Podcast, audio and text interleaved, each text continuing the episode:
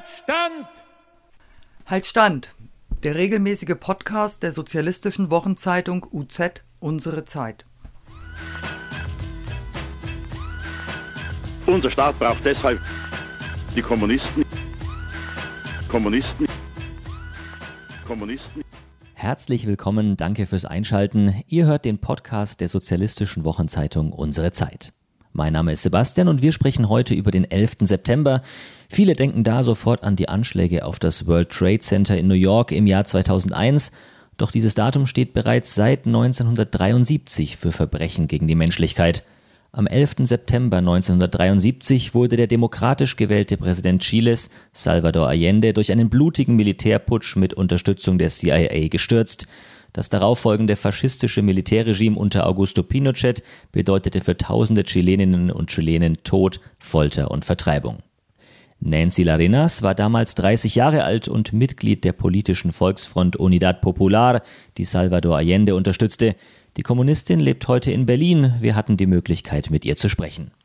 Nancy, wie hast du den 11. September 1973 erlebt? Ich war in Viña del Mar, das ist in Valparaíso und wir haben überhaupt nicht äh, bemerkt, dass ein Putsch in der Nacht schon gelaufen war und wir waren wach und plötzlich war alles schon besetzt von der Marine, von die Kommando von der Marine und wir konnten die Wohnung nur verlassen. Wir konnten nicht verlassen, weil war alles besetzt.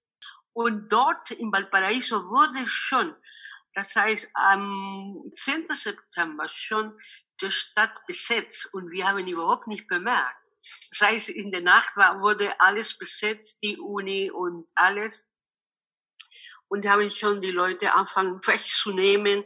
Sie haben die, die Haupt, die Hauptautobahn nach und Straße nach Santiago auch früh besetzt. Das heißt, die ganze Kommunikationen und man darf nicht auf die Straße, sondern werde festgenommen und äh, gut befragt und war gefährlich. Am, am Anfang habe ich nicht gefragt, welche Partei oder nicht, sondern sie haben einfach die Leute äh, festgenommen. Ich war zum Beispiel in der Architektur, in der äh, Studentenarchitektur in der Fakultät Valparaiso und sie haben diese Nacht die Fakultät besetzt und die Studenten festgenommen. Und wurden die ganzen Leute festgenommen und in ein Stadion in Valparaiso gebracht. Das heißt, egal welche Couleur, hat nicht gefragt, sondern alle, alle gleich. Und dann haben die Leute angefangen zu sortieren. Das heißt, nach die Unidad Popular und so weiter. Wie lange bist du in Chile geblieben? ganz kurz, weil ich war, äh, ich war, gut, ich habe damals gehört an die Mapu Arbeit und Bauer. Das ist eine kleine Partei, die von der Christdemokratischen Partei damals 69 gespalten hat. Und ich war als Mapu-OC-Mitglied praktisch in dem, dem Bongebiet die Kontrolle gemacht hat äh, wegen der Schwarzmarkt und so weiter.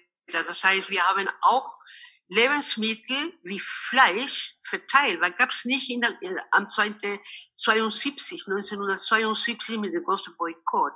Und ich war die Präsidentin von dieser Organisation. Ich wurde natürlich gesucht, weil wir waren, sie haben Hass gegen uns, besonders die, die faschistische Gruppierung. Und wir haben schon ein bisschen Attentate gehabt vor dem Putsch. Du bist dann nach dem Putsch geflohen. Wie hat das funktioniert? Ja, ja, ich war frisch verheiratet. Mein Mann war in der Gewerkschaft in Valparaiso, das heißt in der Provinz Valparaiso, von der Tabakindustrie in Valparaiso. Er war der zweite Mann von der Gewerkschaft. Gut in Valparaiso. Er wurde gesucht. Das heißt, wir haben den Tag dem Putsch unsere Wohnung müssten wir verlassen. Wir haben verlassen nur mit, praktisch mit nichts. Ne? Wir sind bis November, wir sind praktisch in Untergrund gelebt, die ganze Zeit, bis wir nach Santiago äh, gehen konnten, weil wir haben keine Möglichkeit zu überleben. Aber wir haben immer getrennt.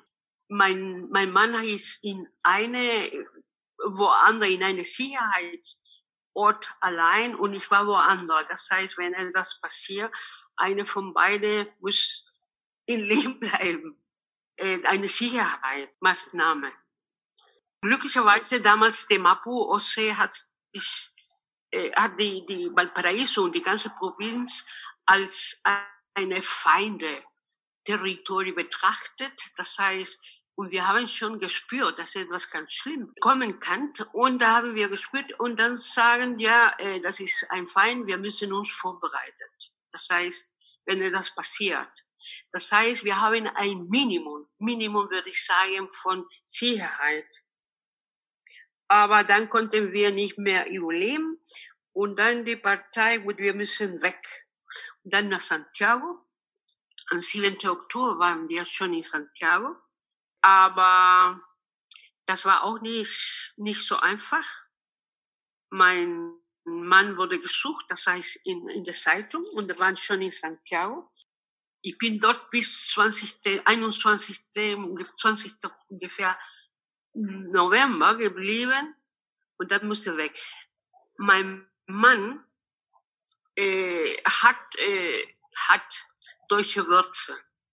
Und er hat natürlich Eltern aus Deutschland gehabt. Das waren auch jüdische Immigranten damals, die aus Deutschland nach Chile geflüchtet haben. Wir haben versucht, ganz schnell einen Pass und etwas zu bekommen. Und die einzige Möglichkeit, dass wir gehabt haben, in dem Moment war in, zu dem Botschaft BRD gehen. Ne? Mein Mann war dort erst einfach so rein, weil die erste, ich glaube, ein bisschen. Und sie wollte nicht keine politische Asyl gehen. Und der hat gesagt, nein, ich gehe nicht. Sie haben verweigert. Die BAD und die Leute von die Botschaft haben verweigert, Asyl zu gehen an der anderen. Sie haben die Leute einfach weg, weggeschafft, weg. Mein Mann sagte, nein, ich bleibe hier. Ich bewege mich von dieser Stelle nicht der Typ von der Botschaft, er musste sagen, ja, dann bleiben Sie, aber gibt's, müssen hier am Büro bleiben. Gut, er ist dort geblieben. Aber das war nicht so einfach. Und später, ich habe auch keine Möglichkeit mehr zu überleben, weil würde immer so, ne? Mein Mann konnte nicht weiter in Santiago leben, weil wurde gesucht. Und die einzige Familie, die, wo wir, wo er bleiben konnte, haben Angst gehabt. Aber nach einer, einer Presseerklärung der Diktatur, alle Menschen, die ein Menschen, die Unidad Popular zu Hause haben oder versteckt haben, bedeutet sofort den Tod, auch für den Einwohner dieser Wohnung. Ja, und dann später, ich bin auch die Partei sagte, ich muss weg auch und ich muss versuchen, auch in BRD, Botschaft Und sie haben uns, alle, alle, alle äh, politische Asylanten, die im Moment dort waren, befragt, ja, 20 Minuten, 30 Minuten oder mehr. Foto gemacht, das heißt, ich bin schon in der Partei hier, schon lange. Und dann wir sind, ja, und drin. Das heißt, mein Mann war in dem Büro der Botschaft im Zentrum Santiago und ich war ein bisschen außerhalb der Stadt in das Haus von der Botschaft.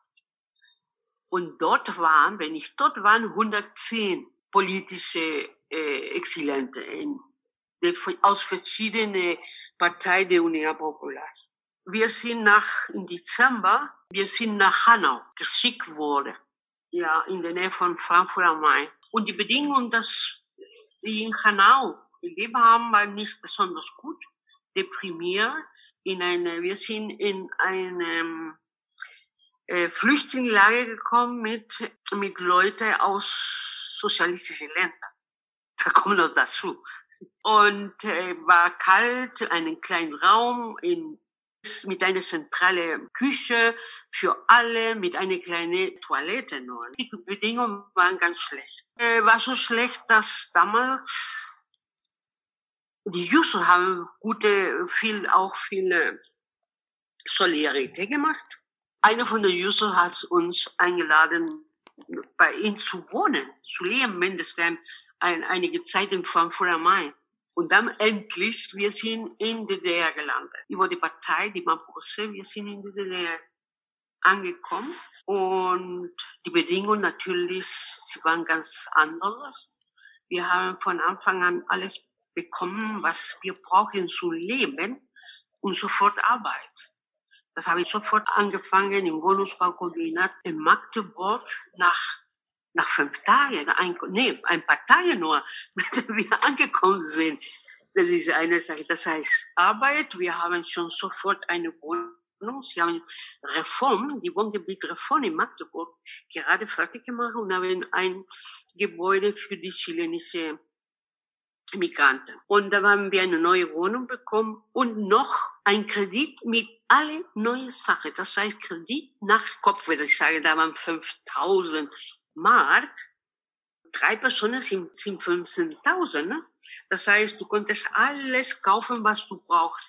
Bad, alles, alles, alles Neue. Und du konntest bezahlen monatlich später. Das heißt, nach, glaube ich, waren 40 oder 45 Euro Mark monatlich. Gut, wenn du 660 Euro bekommen hast, kannst du dicke bezahlen, konntest ganz gut bezahlen. Später, nach zwei Jahren Wohnungsbaukombinat, ich wurde nach Weimar delegiert und da habe ich schon meine Studienarchitektur fertig gemacht. Und danach, ich habe angefangen im Baubetrieb Jena zu arbeiten. Die Firma hat sich beschäftigt mit der Instandsetzung und Sanierung der alten Kerne Stadt Jena. Ich konnte mich entwickeln. Und das war sehr, sehr gut. Und meine schönste Erinnerung, ich habe in dieser Zeit der besonders in Jena. Und in Weimar natürlich, die erlebt habe, eine Zeit ohne natürlich immer die Probleme Chile, du hast immer, wir haben immer in unserem Kopf Chile. Und die Solidarität, wir haben viel gearbeitet für die Solidarität in Chile, aber wir haben unsere materielles Bedürfnis äh, bedeckt und konnten wir in andere Sachen denken, andere Sachen widmen. Weißt du, Solidarität, wir haben viele Kunstgewerbe gemacht und wurde hier in Westberlin verkauft, der D-Mark, und dann gehen nach Chile. Solche Sachen. Ich habe mich in DDR, DDR sozialisiert.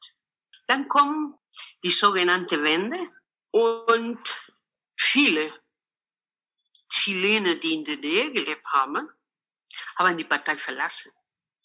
Sozialisten, Kommunisten und alle. Ich habe immer die Kommunistische Partei Chile bewundert, ne? die ganze Geschichte, die ganzen Kampf und so weiter. Und dann plötzlich waren alle weg. Und ich bin in Berlin, weil ich war noch nie in Berlin praktisch. Ich habe schon immer in Magdeburg, Weimar und Jena gewohnt, aber nie in Berlin. Ich bin nicht, der derzeit nicht öfter nach Berlin gekommen. Und dann habe ich gedacht, ich war so von verzweifelt 1989, 90 mit der ganzen Situation. Und habe ich versucht immer die ganze Zeit ehemalige Kommunisten der Partei, der kommunistischen Partei oder Genossen der kommunistischen Partei hier zu treffen. Und ich bin bei Demo hier in Berlin, alle Möglichkeiten. Und dann habe ich einige Genossen getroffen. Und jetzt, jetzt schon 95 bin ich in der Partei eingetreten bis heute. Wie hat die chilenische kommunistische Partei die Phase der Allende-Regierung ausgewertet und wie die Pinochet-Diktatur? Ich glaube, die kommunistische Partei wird diese, diese Zeit wie äh, das wichtige Phase der Entwicklung der Demokratie in Chile. Weißt du? Das ist die beste, was uns passiert hat bis jetzt. So wichtig, das hat auch andere Bewegungen inspirieren oder versuchen mindestens. Die ganze Entwicklung auch in Venezuela oder der andere mit alle mit alle äh, Mengen das gemacht wurde, ne? Klar, gab es Menge auch, aber dass diese große Wert universell, du sprichst über Chile, ist egal wo, dem Put, der Regierung der Unidad Popular, die Leute reagieren mit sehr, mit, mit viel Respekt. Es ist eine Sache. Die Diktatur, also die, der Putsch hat natürlich die neue Werte dieses Neoliberalismus nur mit der Waffe geschafft. Aber die Kern, was wir geschaffen haben während der Unidad Popular, ist immer noch lebendig. Du hast gesehen, jetzt, man kann sehen, das Vorjahr ab 18. Oktober mit der großen Demonstration in Chile. Die Menschen haben präsent die Unidad Popular was wir erreicht haben und dann plötzlich diese Diktatur weggenommen hat mit einer neuen Verfassung und die schaffen diese neue Wirtschaft von den Chicago Boys. Aber ja, und dann natürlich die Kommunisten diesmal wieder, noch einmal wieder, haben mit vielen Tote, tote Eliten, weißt du, das hat die ganze, die ganze, wenn du wir bezahlen immer mit unserer Tote, du siehst die Geschichte der kommunistischen Partei und immer weiter, immer weiter. Und das bewundert immer diese Kraft, weil, weil die kommunistische Partei hat im Zentrum ihre Theorie, ihre Methode, Marxismus-Leninismus. Das heißt, und die Diskussion und die, die ganze Parteiorganisation. Und das hat erlaubt, das so viele Jahre überlebt hat und weiter kämpfen. Und jetzt im Moment, ich dir nur sagen, dass die Partei, wir sind alle, alle bereit des Kampf in Chile. Das heißt, auf die Straße, im Parlament, das ist überall, in Wohnviertel. Ich bewundere die Genossen in Chile wirklich, diese Kampf, diese Kraft. Vielen Dank, Nancy Larenas, Mitglied der Kommunistischen Partei Chiles, für diese eindrucksvollen Schilderungen. Wie man den Aufbruch Chiles unter Salvador Allende und der Unidad Popular und den folgenden Putsch Augusto Pinochets in Deutschland verfolgt hat, das weiß Walter Bauer. Walter hatte in den 1970ern für die DKP Organisationsverantwortung in Nordbayern inne. Michael hat sich mit ihm getroffen. Hallo Walter. Was ist deine erste Erinnerung an Chile überhaupt? Also die erste Erinnerung, bleibende Erinnerung war eigentlich, es ist für mich heute noch äh, ziemlich wichtig, was für uns als Europäer, als Kommunisten, die hier leben und immer träumen von einer Revolution, war, ist eigentlich geblieben Victor Jara, die Lieder, also die Kultur, die in dieser Entwicklung äh, entstanden ist, oder Familie Allende als Literatur. Das sind Sachen, wo mich immer wieder erinnert an Chile, also 1972. Und das hat auch viele von uns, also diese Kultur, diese Widerstandskultur äh, geprägt. Und es ist auch in der Erinnerung nach meiner Meinung auch so geblieben. Also ich war damals 26 Jahre alt, das heißt voll noch in, in Träume der Revolution, packen wir es an und so weiter. Und deshalb war Chile eigentlich äh, für uns ziemlich wichtig, weil hier wurde etwas Sichtbares gemacht, wo wir auch lernen wollten und auch sollten von damals. In, in Lateinamerika war es ja so, dass es immer wieder Revolutionen, Konterrevolutionen gab. Das war ja dauernd äh, eine Bewegung. Äh, die USA wollten ihren Hinterhof praktisch also sauber halten von äh, linken Sachen und auch kommunistischen Sachen. Aber Chile war durch diese Volksbewegung natürlich etwas stärker und etwas äh, breiter und das war, deshalb war das schwierig und sie mussten dann mit den brutalsten Mitteln praktisch also auch dagegen angehen. Aber trotzdem bleibt Chile noch als Symbol, dass es möglich ist. Und es war auch eine Diskussion, vielleicht kommen wir später drauf, dass es natürlich nicht durch einen Putsch, einen Revolutionsputsch, sondern durch eine Volksbewegung sich äh, was entwickelt hat. Aber diese Volksbewegung war natürlich nicht so stark, dass sie als militärisch gegen die USA sich zur Wehr setzen konnte. Was ist dir an dem Wahlsieg Allende 70 in Erinnerung geblieben? Also für viele Kommunisten war es ein Fragezeichen, dass durch Wahlen Revolutionen äh, möglich sind. Aber es war im Hinterkopf immer wieder eine Freude, dass es auch durch Wahlen, das heißt also durch eine Volksbewegung, durch Stimmen, tatsächlich dokumentiert wird, wir wollen ja andere Regierungen nicht nur, sondern andere Gesellschaft.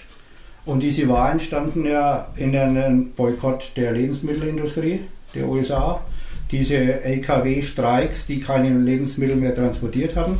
Das war dann, glaube ich, ähm, später 73, nicht beim ersten Wahlerfolg 70, oder? Ja, ja, das war dann also ja. Äh, äh, später. Aber diese Auseinandersetzung auf zu vieler Ebene äh, war natürlich neu.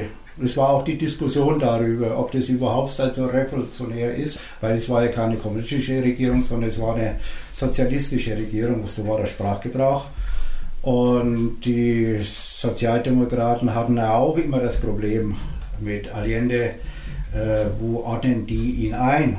Also es war schon eine interessante Sache zu verfolgen, welche Möglichkeit diese Volksbewegung hat. Die Regierung war ja äh, etwas anders, aber die Volksbewegung war für uns ziemlich interessant. Mhm. Äh, wie war der Eindruck bei den Kommunisten in der Bundesrepublik zu der Regierung der Unidad Popular? Ja. Also du hast ja schon unterschieden zwischen der Regierung und der Volksbewegung. Also es gab eine, schon eine Diskussion, was kann eigentlich daraus äh, entstehen? Was ist dann der Begriff Sozialismus? Wenn es eine sozialistische Regierung unter dem Begriff von Lateinamerika, nicht jetzt von europäischen äh, Begriff Sozial, äh, sozialistische Macht, sondern es war schon interessant, die Rolle der KP, die natürlich also diesen, äh, diese Entwicklung unter, aktiv unterstützt hat und äh, nicht gesagt hat, wir machen jetzt die Revolution, sondern tatsächlich innerhalb dieser Volksbewegung eine orientierende und auch organisierende Kraft war. Also sie ist nicht nach vorne geprescht, wir machen jetzt Regierung, sondern gemeinsam im Bündnis mit den Sozialisten, die ja andere Traditionen hatten wie die Sozialdemokraten, die wir ja so nicht kennen. Es gab eine Diskussion darüber, ob das was bringt, aber erfolgreich waren sie ja. Und es gab also aber eine stille Hoffnung, dass es also so weitergeht. Also es gab natürlich Kritik und äh, Grundsatzkritik der sauberen, der wahren Bündnispolitik oder Aktionseinheit. Aber die Realität war so, dass wir uns gemeinsam mit den Kommunisten in Chile für diese Regierung also ausgesprochen haben. Dass es so richtig ist, dass also dieses Bündnis passiert, wo also auch die Kommunisten aktiv unterstützen. Hat sich das dann auch ähm, rückgekoppelt an der Einschätzung zum, zum Verhältnis der Sozialdemokratie in Deutschland, also in der Bundesrepublik? Das wäre zu viel erwartet. äh, von Beginn an wurde in Chile und auch international, also auch von deutschem Boden, gegen die sozialistische Regierung vorgegangen. Wie wurde die Subversion in der BRD wahrgenommen oder ist das später rausgekommen? Da wir viel über die Medien der DDR äh, unsere Informationen hatten und die haben sich alle bestätigt eigentlich, mhm. äh, hatten wir den Vorteil natürlich, dass wir, weil ja auch die DDR sehr solidarisch das unterstützt hat in dieser Richtung, natürlich auch dadurch auch uns beschäftigt haben mit Lateinamerika, wie läuft es eigentlich ab. Das also war es klar, dass die USA ständig also an solchen Sachen praktisch gegengesteuert hat. Es war eine Hoffnung, aber es war auch im Hinterkopf immer wieder, es wird eine Reaktion kommen. Weil es gab ja vorher auch äh, verschiedene äh, Revolutionsansätze in anderen Ländern, die mhm. immer wieder durch Gegenputsch praktisch also zerschlagen wurde. Aber die Hoffnung war ja da, jetzt eine breitere Volksbewegung, nicht ja. eine kleine Gruppe, die militant eine andere Regierung gestürzt haben, dass es praktisch eine die Volksbewegung so breit und so kräftig ist, das äh, zu verhindern. Das war der Ansatz, der eigentlich auch neu war für uns, deshalb auch interessant für uns. Ja. Kannst du dich erinnern, wie du den äh, Putschtag selber, den 11. September 73, erlebt hast?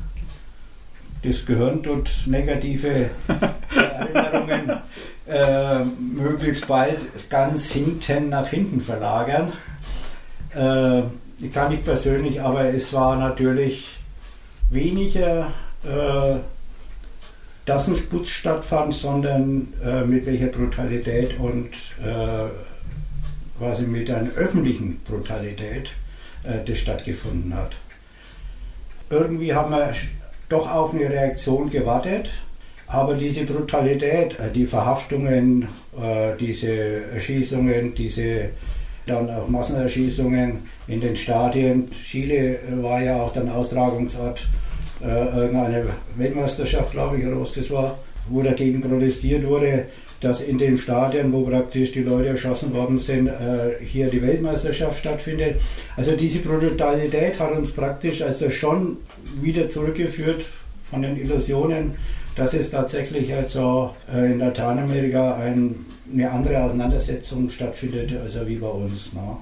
Also das war mehr nicht der Putsch selber, sondern die Reakt diese äh, Brutalität. Was würdest du sagen, sind die Konsequenzen, die man als heutige Linke, als Bewegung aus diesem ja, aus dem Putsch selber, als auch aus der Regierung vorher ziehen könnte, sollte, müsste? Aus dem Putsch zu Konsequenzen ist immer sehr mühselig, weil die schauen immer ganz anders aus, wie man erwartet. Sondern äh, das, die Frage war, äh, ist es möglich mit der bürgerlichen, sagen wir mal bürgerlichen äh, Regierung, die fortschrittlich ist, äh, gesellschaftliche Veränderungen durchzusetzen. Und es war auch die, die Diskussion, äh, bis hin später dann Eurokommunismus. Italien hat ja äh, gesagt, dass die Lehre, Lehren aus Chile sind, dass wir stärker auch mit bürgerlichen, fortschrittlichen Parlamenten äh, arbeiten müssen, weil, um sowas wieder zu verhindern. Wir hatten eine lange Zeit auch diskutiert und die Frage war, inwieweit die Bevölkerung selber dann nicht gegen den Putsch. Ob das was möglich war, weiß ich nicht, äh, weil es, wie gesagt, die Art dieses Putsches war schon auch für Lateinamerika sehr extrem. Und wir hatten auch die Frage der Bündnispolitik, war dann bei uns auch äh, die, äh, gestanden. Luis Corvalán hatte dazu äh, dann in der DDR sich damit auseinandergesetzt äh, und die Lehren daraus gezogen. Und es gab schon eine Diskussion, wie können wir solche Putsch, die immer stattfinden, weil der verteidigt sie ja. Die Frage der Militanz zum Beispiel war ja. auch eine Frage. Aber es ist auch eine Illusion eigentlich, dass wir das immer so ständig dann rüberziehen äh, nach Europa. Und es ist auch ein Zeichen, in der gleichen Zeit war ja die Beendigung Vietnamkrieg. Manche meinten, das ist Friedensangebot der USA gewesen, aber Chile zeigt, dass es kein Friedensangebot ja. war, sondern es war eine Machtentscheidung. Sie, Vietnam konnte nicht zerschlagen werden. Äh, deshalb musste äh, USA praktisch auch, Solidarität war dann auch natürlich auch eine Frage, äh, zustimmen, dass praktisch Friedensverhandlungen stattfinden. Aber in der gleichen Zeit findet praktisch US-Putsch, also das waren ja US-Firmen, die das gemacht ja. haben, äh, in Lateinamerika statt. Also es zeigt, Frieden in Vietnam wurde dort zerstört als in Chile. Du hast jetzt von den Eindrücken in der äh, Linken erzählt, ich habe auch danach gefragt. Ähm, wie wurde das denn in der bürgerlichen Gesellschaft wahrgenommen? Also es ist ja trotzdem eine gewählte Regierung, die mit sehr viel Gewalt, du hast es ja beschrieben, dann beseitigt wurde. Ähm, hat es da auch Entsetzen ausgelöst? Ja, es, es, war schon ein Zeichen und es wurde auch so, so registriert, dass die USA hier praktisch ihre Macht wirklich brutal ausgespielt hat. Und dieses äh, und auch gezeigt hat, dass sie also praktisch alles verhindert, egal mit welchen Mitteln, äh, in ihrem, sagen wir so, Kontinent. Kuba war ja auch gleichzeitig, aber es ist eine andere Entwicklung gewesen wie ja. Kuba. Also das kann man also nicht sagen. Und vor allem, also Chile war ja eigentlich für Lateinamerika ein moderner Staat. Und vor allem diese Erze, äh, chilenische Kupfer zum Beispiel, war ja diese äh, Mini-Gesellschaft. Die ganzen Lebensmittel kamen aus den USA, Großhandel, also war da betroffen in diesem Bereich, die dann boykottiert. Es war eine andere Situation wie Kuba, also das darf man da nicht vergleichen. Und äh, für USA wäre es schmerzlicher gewesen, wenn in Chile tatsächlich eine linke sozialistische Regierung sich durchgesetzt hätte. Das war das Gespräch mit Walter Bauer, der in den 1970ern hauptamtlich in der Deutschen Kommunistischen Partei engagiert war. Vielen herzlichen Dank für das Interview. Bitte, bitte. Nicht nur politisch interessierte Menschen haben Chile unter Allende und den Putsch verfolgt, er war auch immer Thema in der Kulturszene. Die Kölner Band Flo de Cologne hat auf den gewaltsamen Putsch mit der Vertonung der letzten Rede Salvador Allendes reagiert. Er hielt die Rede im Bombenhagel, während faschistische Kräfte den Präsidentenpalast und die Radiostation stürmten. Bevor wir reinhören, verabschiede ich mich. Wenn ihr Fragen oder Anmerkungen habt oder eure Meinung zum Podcast loswerden wollt, könnt ihr das gerne per Kommentar oder per Mail an podcast.unsere-zeit.de tun. Wir bedanken uns im Voraus für eure Rückmeldungen und sagen Danke fürs Einschalten. Und jetzt Flo de Cologne mit Salvador Allende.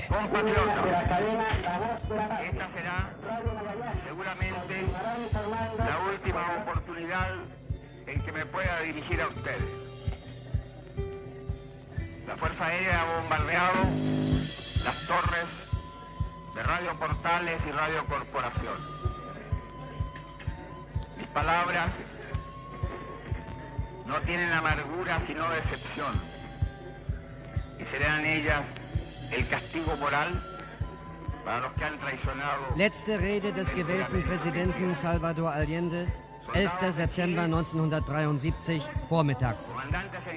Landsleute, es ist sicherlich das letzte Mal, dass ich mich an Sie wende. Die Luftstreitkräfte haben die Sendeanlagen von Radio Portales und Radio Corporation bombardiert.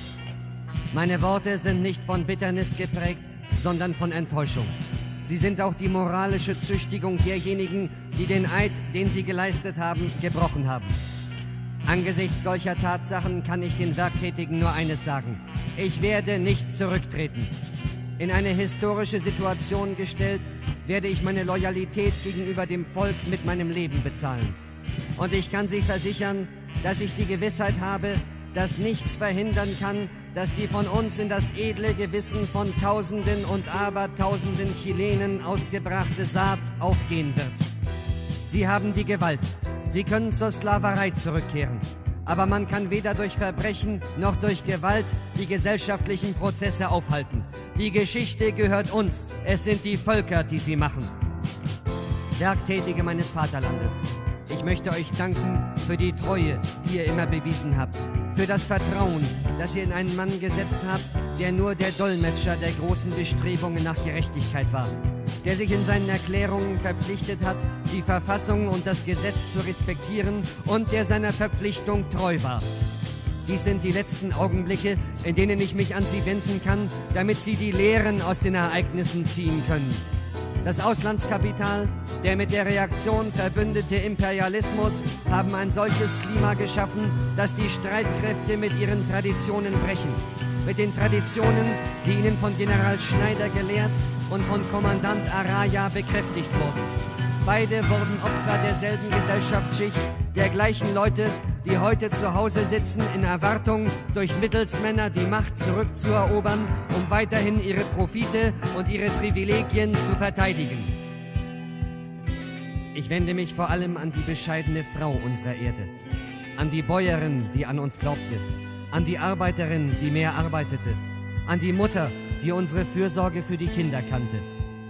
Ich wende mich an die Angehörigen der freien Berufe, die eine patriotische Verhaltensweise zeigten. An diejenigen, die vor einigen Tagen gegen den Aufstand kämpften, der von den Berufsvereinigungen, den Klassenvereinigungen angeführt wurde. Ich wende mich an die Jugend, an diejenigen, die gesungen haben, die ihre Freude und ihren Kampfgeist zum Ausdruck brachten. Ich wende mich an den chilenischen Mann, an den Arbeiter, an den Bauern, an den Intellektuellen, an diejenigen, die verfolgt werden. Denn der Faschismus zeigt sich bereits seit vielen Stunden in unserem Land.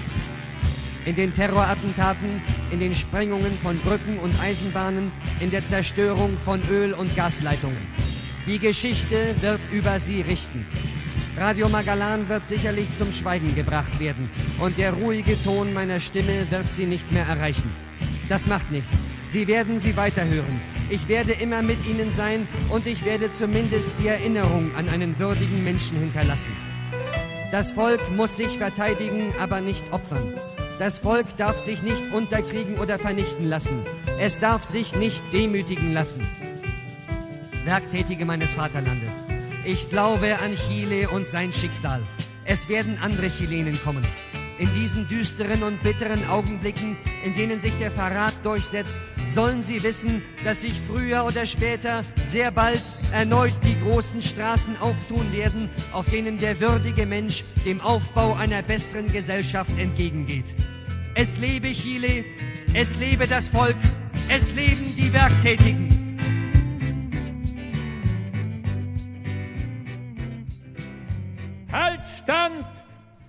Halt Stand! Der regelmäßige Podcast der sozialistischen Wochenzeitung UZ Unsere Zeit. Unser Staat braucht deshalb die Kommunisten, Kommunisten, Kommunisten.